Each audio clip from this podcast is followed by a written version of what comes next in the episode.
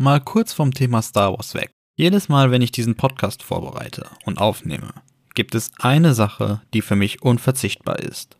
Und das ist ein Booster von Just Legends. Ich trinke die Gaming Booster von Just Legends jeden Tag. Und sie helfen mir dabei, fokussiert zu bleiben, wenn ich diesen Podcast vorbereite und aufnehme.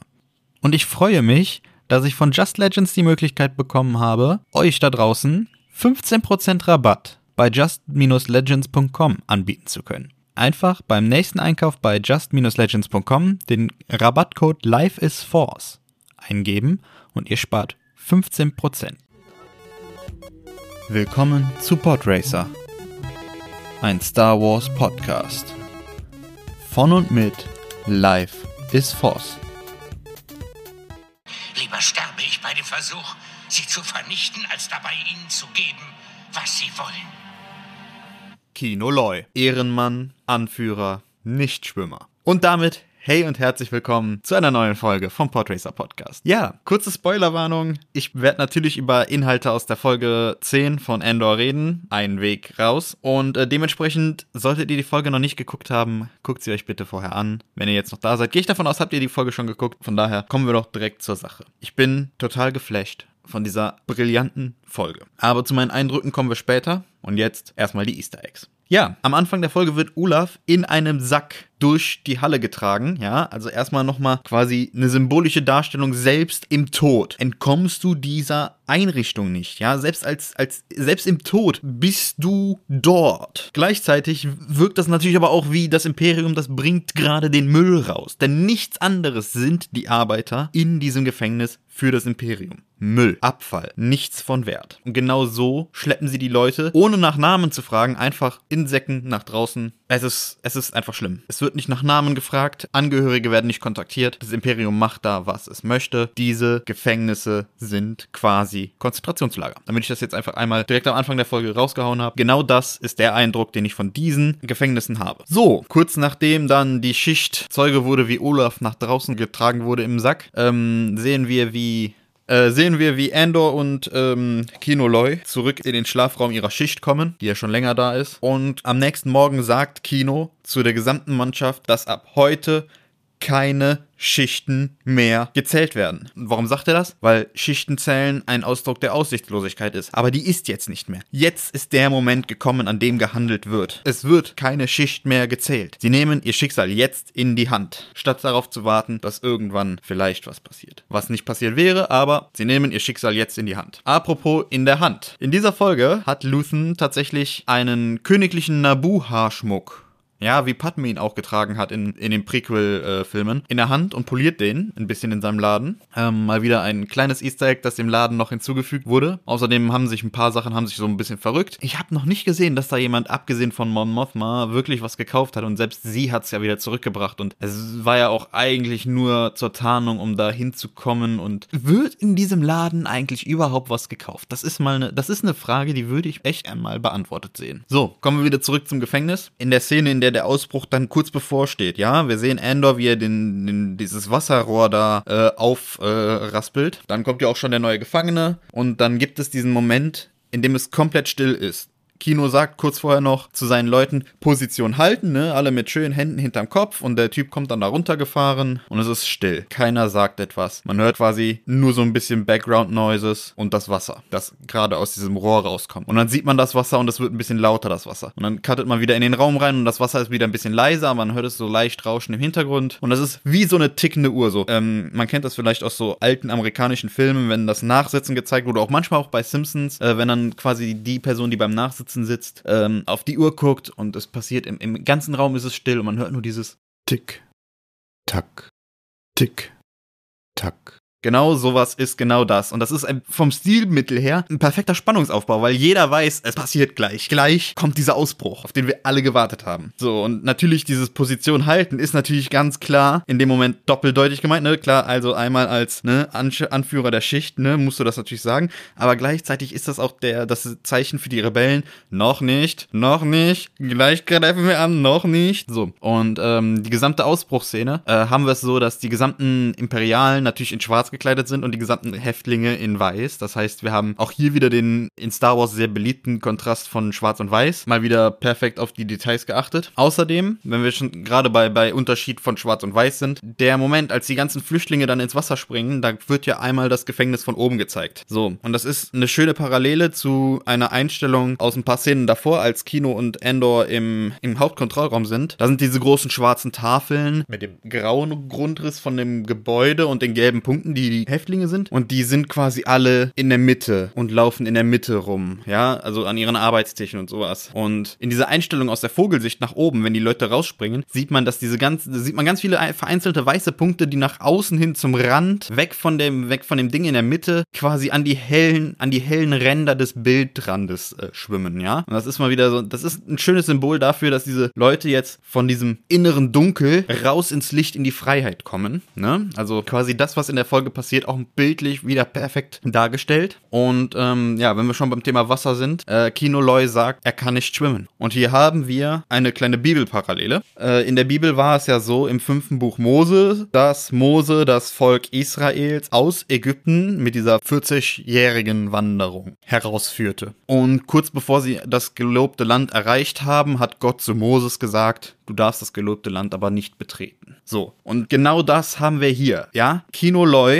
wird Anführer dieser Gefängnisrebellion, dieses Ausbruchs und kurz bevor er in die Freiheit kommt, hindert ihn nicht Gott daran, sondern ja, da, dass er die Fähigkeit des Schwimmens nicht besitzt, äh, hindert ihn daran, in die Freiheit, in das gelobte Land zu kommen, wofür er gekämpft hat. Eine Bibelparallele, nicht die erste Bibelparallele in Star Wars, aber eine, äh, sehr, wie ich finde, sehr schöne Bibelparallele. Ja, außerdem, wenn wir schon von Parallelen reden, man sieht im Untergrund von, äh, von Coruscant viele, viele, viele Aliens. Ja, also in dem Moment, als dieser ähm, ISB-Maulwurf quasi sich mit Luthen treffen möchte, auf dem Weg dahin, sieht man super viele Aliens. Das sind mehr Aliens, als man sonst in, in Einstellungen mit dem ISB sehen kann. Gerade auch im Gebäude vom ISB. Und das zeigt halt einfach nochmal diesen Rassismus im ISB. Dass der ISB quasi hauptsächlich nur aus, ja, menschlichen äh, Personen besteht. Ja, auch generell das Imperium hauptsächlich wirklich menschliche ähm, Leute unter seiner Volkschaft hat. Klar gibt's ein paar Ausnahmen, wie zum Beispiel Thrawn, ne? Aber ähm, hauptsächlich halt wirklich das. Und das zeigt das einfach nochmal, weil kaum verlässt du mal wirklich so das ISB, hast du hunderte von Aliens. Auch auf Coruscant. Und das ist äh, wieder eine Sache. Da kommen wir natürlich wieder zurück zum Rassismus und natürlich auch ein bisschen zu, ähm, zu, den, äh, zu den Nazis. So, und äh, kleines, kleiner Funfact noch. Das Mikrofon, das Kino benutzt, um diese wunderbare Speech, die wir am Anfang der Folge jetzt gehört haben, äh, mit dem Lieber sterbe ich bei dem Versuch, sie zu vernichten, als dabei ihnen zu geben, was sie wollen. Das sagt er in ein Mikrofon und das ist exakt dasselbe Modell wie bei Han Solo in Eine neue Hoffnung, als er äh, quasi an diesem ähm, Kontrollpanel von dem, von dem Gefängnisblock äh, von Leia quasi steht, äh, zusammen mit Chewie, äh, wo er dann gefragt wird, ob auf der Ebene alles in Ordnung wäre und dann, ja, ja, alles okay, alles okay. Genau dasselbe Mikrofon quasi. Kommen wir jetzt zu meinen Impressionen. Ja, für mich ist Andor die beste Star Wars Serie bis jetzt. Ist eine unschöne Prognose, aber ich könnte mir vorstellen, dass das auch wahrscheinlich für eine längere Zeit die beste Star Wars Serie bleibt. Weil ich glaube nicht, dass sich Mandalorian von seinem Erzählstil etwas äh, entfernen wird. Und das finde ich ein bisschen schade, weil der Erzählstil von Endor einfach deutlich besser ist. Man nimmt sich deutlich mehr Zeit, um Sachen aufzubauen und auch deutlich mehr Zeit, um Sachen umzusetzen. Hat dadurch längere Action und deutlich bessere Action in Endor sofern das beim Mandalorian nicht passiert, Mandalorian ist eine super Serie, ohne dass man mich jetzt falsch versteht, aber Andor ist halt einfach deutlich besser ge ähm, geschrieben, fühlt sich deutlich besser an. Es fühlt sich nicht so übereilt an. Klar gibt es Folgen, wie zum Beispiel Folge 7, die jetzt zwischendrin sind, ja, wo jetzt nicht wirklich was passiert, aber trotzdem ist es storyrelevant und bei The Mandalorian hatten wir es häufiger, dass manche Folgen einfach wirklich nicht wirklich was zur Geschichte beitun. Ich erinnere euch jetzt einfach mal an die Folge mit den komischen Spinnen in dem, in dem Eisplanet. Das war ja nicht wirklich etwas, das am Ende zur, zur Story beigetragen hat. Und solche Filler-Folgen hat man einfach bei Endor nicht. Und ich find, wünschte mir wirklich, dass vielleicht da doch der Funken überspringt und wir werden vielleicht statt auch acht Folgen, vielleicht auch zehn Folgen The Mandalorian bekommen und einfach der Erzählstil ein bisschen geändert wird. Wer weiß. Aber meine aktuelle Prognose ist, ich glaube, wir werden vorerst keine Serie bekommen, die besser ist. Das tut mir leid, das sagen zu müssen, aber da, so sehe ich das momentan. Bei dem, was wir bis jetzt so bekommen haben und bei dem, was wir jetzt gerade kriegen, da ist einfach ein deutlicher Unterschied. Aber, muss ich der Folge auch zugutehalten, die Folge endet diesmal nicht so abgeschlossen wie die letzten Male. Eben weil wir nicht wieder eine Filler-Folge dazwischen haben, bei der das quasi der Ausklang des Ganzen kommt, sondern wir gehen jetzt direkt in die beiden finalen Episoden, ja, die zusammen das Finale bilden. Und da sind natürlich noch ein paar offene Fragen, wie zum Beispiel, was ist jetzt mit den Leuten, äh, die geflohen sind? Ähm, dann gibt es da diesen Typen, der quasi äh, Endors Mutter beschattet. Ähm, das sind natürlich alles Fragen, die wir jetzt quasi nächste Woche äh, direkt reinjumpen werden. Und wahrscheinlich werden wir auch sehen, wie äh, Endor und äh, Ruscott Melchi dann quasi von dem von Nakina 5 fliehen. Ähm, ja, ich, ich bin gespannt. Das sind offene Fragen. Ich finde es gut. Die Folge ist natürlich auch äh, ein bisschen so das ein Symbolbild für den Aufstieg der Rebellion, ne? Weil hier wieder gezeigt wird, ähm, das Imperium will unterdrücken, reagiert vielleicht etwas über, übereilt, ein bisschen panisch, ein bisschen vorschnell und daraus äh, entsteht Rebellion und genau das, was Luthen möchte. So, und jetzt kommen wir noch zu einer kleinen Theorie von mir. Ähm, ich glaube, entweder Kino Loy ist bereits am Ende der Folge tot oder er wird nächste Folge sterben, weil das Imperium quasi ihn als Strippenzieher für den Ausbruch hinrichten wird. Was vielleicht Andor dann nochmal so einen kleinen Push Richtung Religion, äh, Rebellion gibt. Ähm, ich meine, wir haben jetzt, wir haben jetzt quasi gesehen, er entkommt dem Imperium nicht. Er hat, er, das wird er ja selber auch merken. Und ich glaube, das, das ist schon so ein der Grund, warum er so ein bisschen in Richtung Rebellion geht. Ich, wie gesagt, habe letzte Woche schon gesagt, wahrscheinlich stirbt seine Mutter im Staffelfinale. Ähm, ich denke, das wird ihn auch pushen und wenn er dann auch noch gleichzeitig mitkriegt, dass Kinoloy vom Imperium für den Ausbruch hingerichtet wird, wird das wahrscheinlich so zusammen mit dem Tod seiner Mutter wahrscheinlich für Endor den Punkt, äh, Punkt ausmachen, komplett in die Rebellion reinzugehen. Ja. Kommen wir jetzt noch zu den News. Ähm, das sind diese Woche so ein bisschen weniger News. Zum einen wurde, was ich letzte Woche schon angesprochen habe, äh, das Filming für Acolyte, das ja in, äh, in England losgegangen ist, wurde bestätigt von Lucasfilm. Und sie haben auch direkt nochmal so eine kleine Castliste rausgehauen und ähm, Carrie Ann Moss, die man ja aus zum Beispiel Matrix kennt, die ist jetzt auch mit im Film. Äh, in der Serie. Genau, die ist mit dem Cast. Ähm, außerdem, J.D. Dillard wird nicht mehr an seinem Star Wars-Film ähm, weiterarbeiten. Und äh, Sean Levy, der äh, letztes Jahr Free Guy äh, gemacht hat und in einem in ein paar Jahren Deadpool 3 machen wird. Der soll nach Deadpool 3 und den letzten finalen äh, Stranger Things Folgen ähm, einen Star Wars Film umsetzen. So. Und der Regisseur von der, äh, ja, von der zehnten Folge von äh, Andor, ähm, der hat jetzt gesagt, äh, er weiß persönlich nichts über seine Folgen hinaus, weil er da nicht mit dran arbeitet. Ähm, deswegen weiß er nicht, wie es um Kino steht. Am Ende der, seiner Folge wurde nicht gezeigt, dass Kino tot ist. Es könnte sein, dass er noch lebt, hat er gesagt. Äh, aber er weiß davon nichts.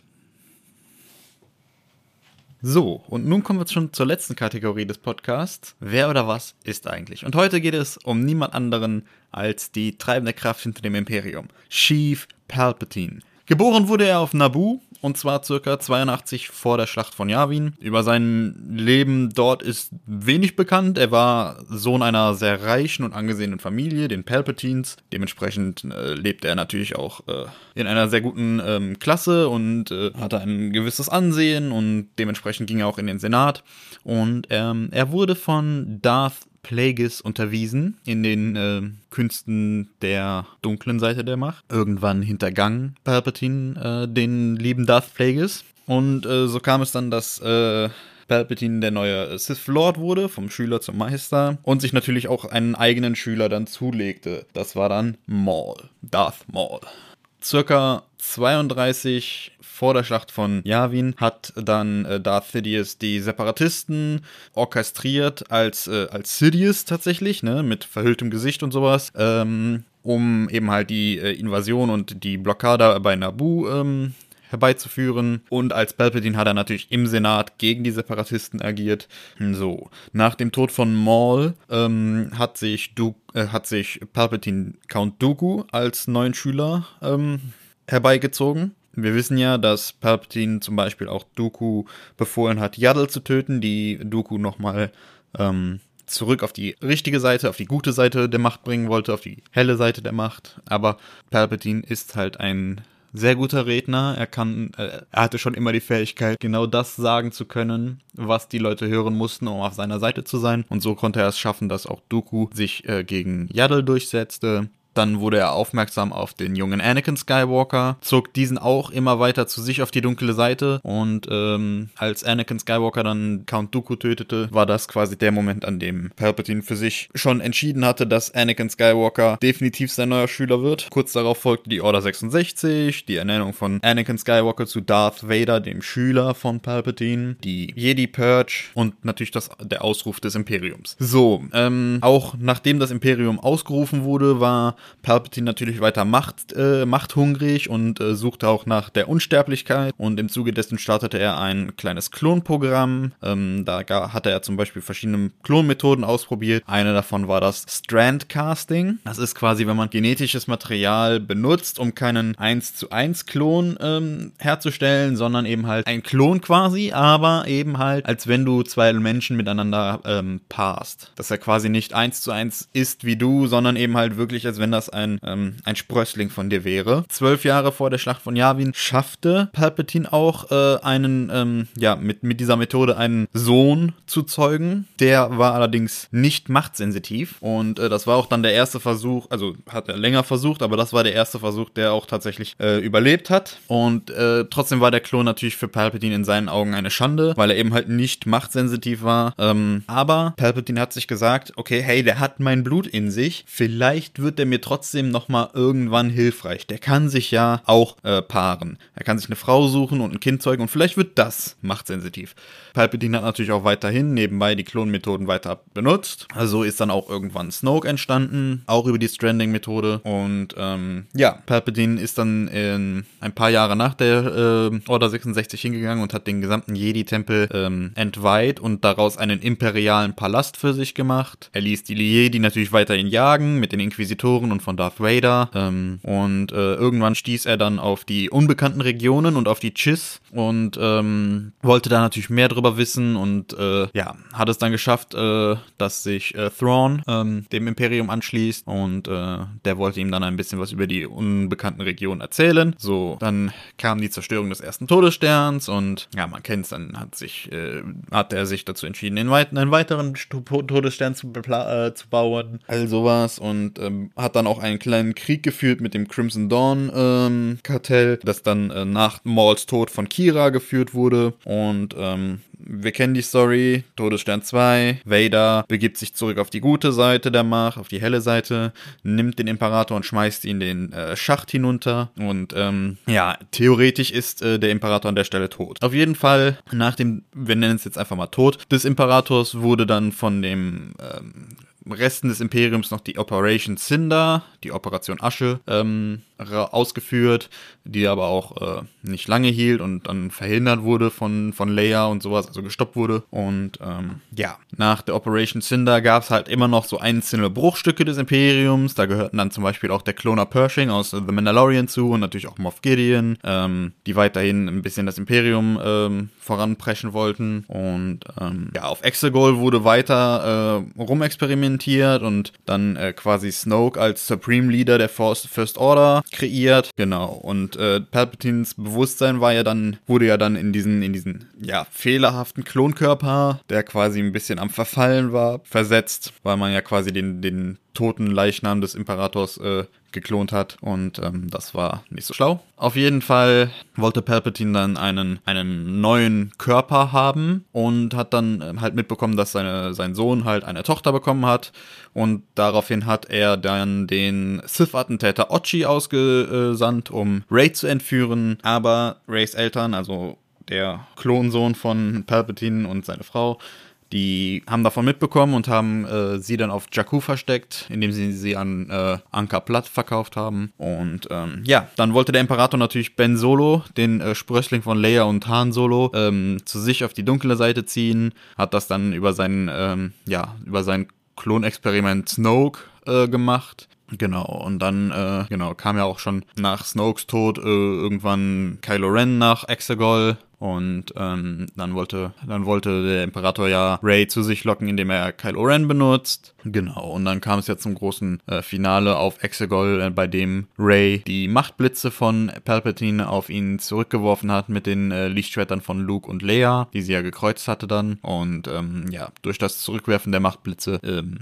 ist dann der Körper und der Geist von Palpatine komplett zerstört worden. Das ist da ähm, Darth Sidious gewesen. Es gab da diesen schönen Roman Darth Plagueis. Ähm, ich hoffe, dass einiges davon vielleicht in Zukunft noch äh, zurück in den Kanon geholt wird, weil das aktuell als Legends gilt, ähm, weil da sehr viel über, Palpat äh, über Palpatine auch mit drin ist und ähm, ich hoffe, dass die Lore ähm, gerade auch vor den Ereignissen von Episode 1 vielleicht noch ein bisschen ausgebaut wird, weil ich glaube, dass Palpatine durchaus ein sehr interessanter Charakter ist, zumindest ähm, außerhalb des Bereiches, den wir momentan schon kennen. Ich meine, gut, klar, wir kriegen in The Mandalorian wahrscheinlich noch eine Auflösung weiterhin über das, über das Klonprogramm und wahrscheinlich auch in The Bad Batch. Ja, ich würde mir nur hoffen, dass wir vielleicht auch noch etwas über Palpatine erfahren vor Episode 1, die dunkle Bedrohung. Und ähm, wer weiß, vielleicht entscheidet sich Disney ja da in die Richtung auch noch noch was zu machen. Ich meine, The Acolyte wird ja jetzt äh, zum Ende der High Republic spielen. Müsste man mal gucken, ob das vielleicht irgendwie noch äh, gemacht wird, dass dann vielleicht äh, Darth Plagueis da mit drin vorkommt. Dann ist der Sprung von Darth Plagueis ja gar nicht mehr so weit. Ähm, wer weiß, wer weiß, wer weiß. Vielleicht wird die Lore da noch ausgebaut. Ja, das war's für diese Woche. Ähm, am Mittwoch sehen wir ja den ersten Teil des Finales von Endor, des Staffelfinales. Und ich bin super gespannt. Ich hoffe wirklich, dass die Serie es schafft, ein Finale abzuliefern, das auf demselben Level ist wie die ganzen Folgen zuvor. Weil diese Serie hat es tatsächlich geschafft, einen Banger nach dem anderen anderen rauszuhauen und ich hoffe wirklich, dass sie das beim Finale ebenfalls hinkriegen. So, ähm, und damit möchte ich mich auch schon wieder verabschieden. Wir hören uns nächste Woche wieder. Bis dahin, möge die Macht mit euch sein. Das war Podracer, ein Star Wars Podcast. Von und mit Life is Force.